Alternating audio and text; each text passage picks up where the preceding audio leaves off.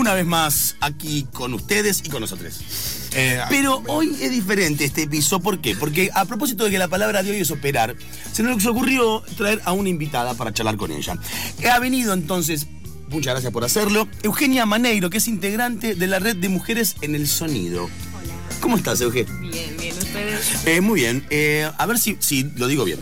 Eh, es una red formada por mujeres y disidencias para eh, creada para visibilizar y reconocer el trabajo tanto en el ámbito del sonido como en la producción musical. Exactamente, sí. Eh, eh, ¿cómo, ¿Cómo surgió esto? ¿Cómo, ¿Cómo empezaron? ¿Cómo arrancaron? Bueno, la red nació a principios de 2018 eh, de la mano de tres chicas que son Nati Pedelman, Paulina Charantano y Pipi Sánchez. Son tres chicas que trabajan mucho en estudio de grabación y bueno, vieron la necesidad de juntarse las mujeres que operamos, hacemos sonido.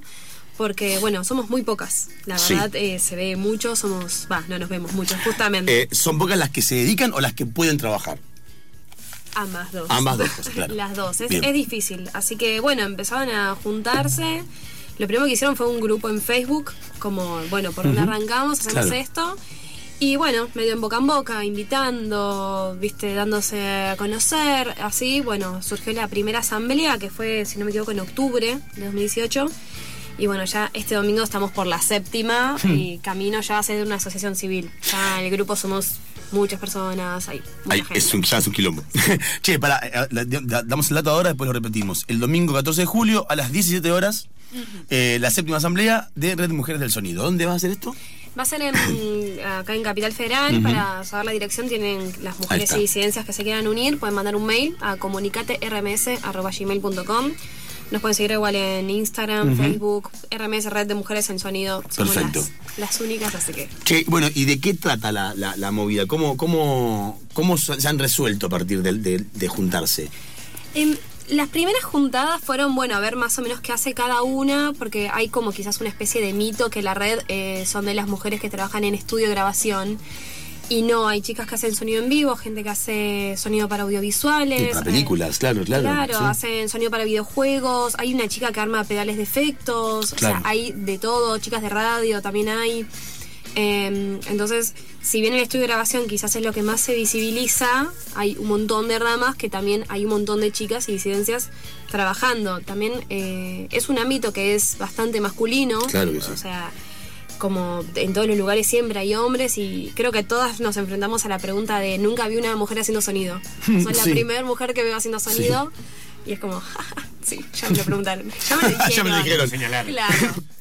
Em, pero bueno, la idea es organizarnos y también trabajar mucho en conjunto. Si no sabes, tenemos dudas sobre algo, no sentirnos mal por no saber Claro, o juzgadas. Y bueno, claro. preguntar a las compañeras que están en la red o, che, necesito esto, necesito que me cubran, hay un puesto acá vacante. Como tratar de insertarnos laboralmente, profesionalmente y al mismo tiempo incentivar a las chicas o disidencias que quieran estudiar y crean que no hay un espacio, que sí lo hay, que Claro, se puede bien. hacer. Así que bueno, queremos hacer también talleres, cursos. todo eso. Eh, per- perdón, eh, evidentemente lo que están haciendo es, eh, tiene un grado como histórico, digo, porque digo, es verdad que esa pregunta creo que la hemos enfrentado todos los que alguna vez rondamos la música, como es verdad que hay, hay pocos, ya de, de por sí pocas operadoras. Sí. Pero ¿qué pasa también, porque me interesa verdaderamente, eh, qué pasa con eh, es- es- ese lugar donde tiene más injerencia el sonido, como por ejemplo la producción musical? O sea, es, es verdad que la figura de una productora musical, ¿viste? de, una, de una productora ya sea artística o una ingeniera que tenga su estudio y que, che, vamos a grabar ahí y que lo va a operar una piba, eso, eso seguramente, sin dudas existe, pero tenés algunas referentes como para mencionar, digo, eh, que, est- que estén, digamos, operando ahora en este momento con su estudio. O, o si están pensando en armar alguno también para que sepa la De- gente de que graba. Argentina De o Argentina, claro, sí, sí, sí. no. Bueno, lo que tenemos nosotros es la red de. Ay, perdón, de la red no. El directorio de profesionales. Entonces, todas las chicas que se quieran anotar pueden ser estudiantes, operadoras de cualquier ámbito. Vos decís, yo hago estudio de grabación, sonido en vivo y bueno, dejas tu contacto. Entonces, en el caso que alguien quiera incluir un parte de su equipo que sea femenino, Mm.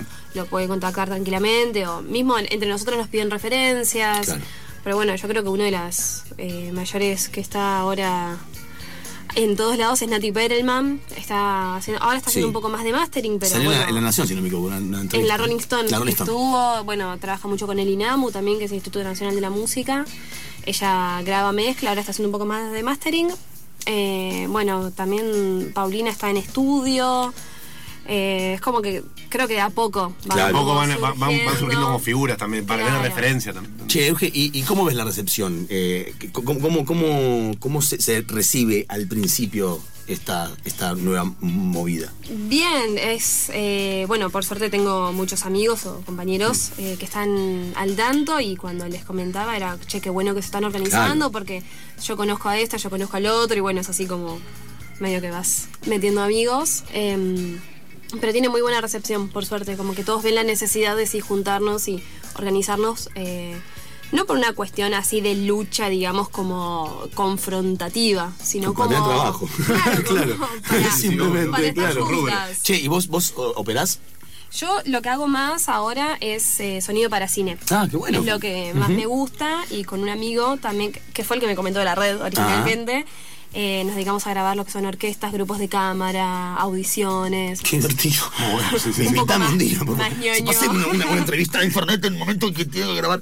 Che, ¿y, y cómo empezaste a estudiar? ¿Cómo, ¿Cómo te surgió la inquietud? ¿De Uy. dónde viene? Bueno, yo cuando terminé el colegio empecé a estudiar cine en el IUNA, que era por acá cerquita. Eh, bueno, cuestiones de tomas, edilicias, una cosa a la otra. A mí el sonido no me gustaba para nada al principio. Pensaba que no servía para nada, que era una porquería horrible. Y después cuando hice el nivel 2, eh, me cambió la cabeza, eh, me empezó a gustar y yo quería hacer la orientación de sonido. Que ya de por sí hay pocas personas que lo hacen. Y bueno, en un momento dejé de estudiar cine, me puse a estudiar sonido en la ORT, que estaba bien acá cerca. Me recibí, bueno, mientras estaba estudiando hacía un poquito de cine, capaz alguna vez hice operación en radio, así como fui metiéndome hasta que creo que encontré ahora lo que más me gusta hacer, que es esto.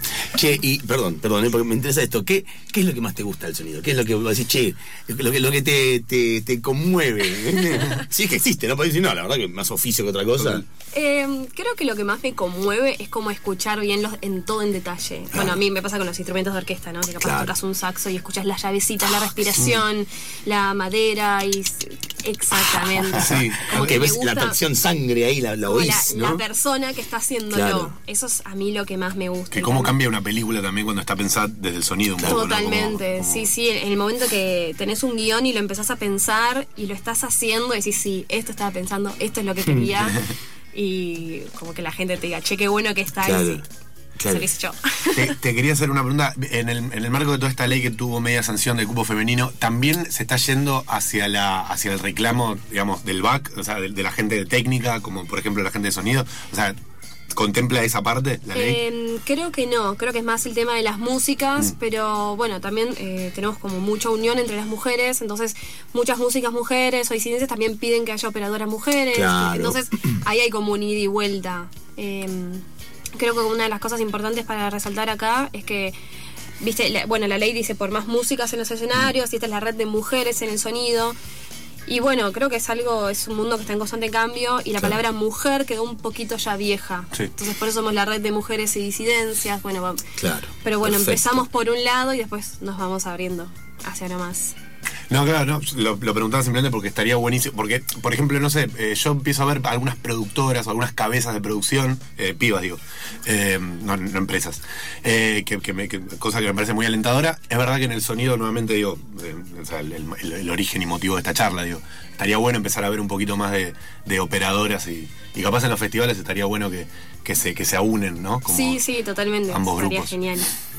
Euge, eh, repitamos entonces este domingo 14 de julio a las 17 horas es la séptima La asamblea. séptima. ¿Qué temas son los que, se- los, los que se tratan? Ahí, digo, ¿o alguien puede ir a buscar, a, a conseguir trabajo o es una buena movida de conocerse, de hacer como buenas mieles y, y quedar como, ¿no? Eh, Sí, Cerca sí, de trabajos. Hacer el contacto. qué bien que lo dije. No, muy armada, bien. Te imaginé enfrentando Radio, a las abejas radio, como haciendo mieles. Como...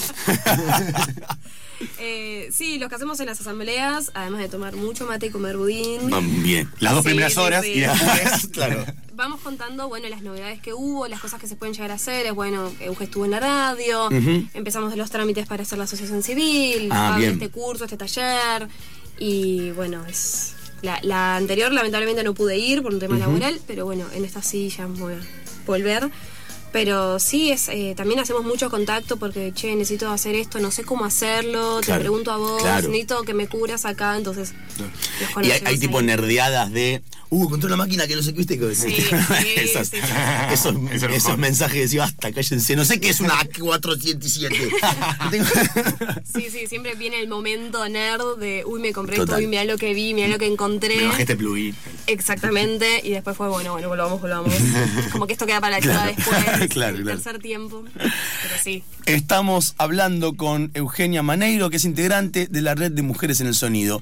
Eh, por más visibilidad y por más cupos laborales para mujeres y disidencias Exactamente. eh, eh, en todo el mundo entero. Absolutamente. Eugenia, gracias por venir. Gracias a ustedes. Te queremos un montón. Este beso para vos. ¡Mua!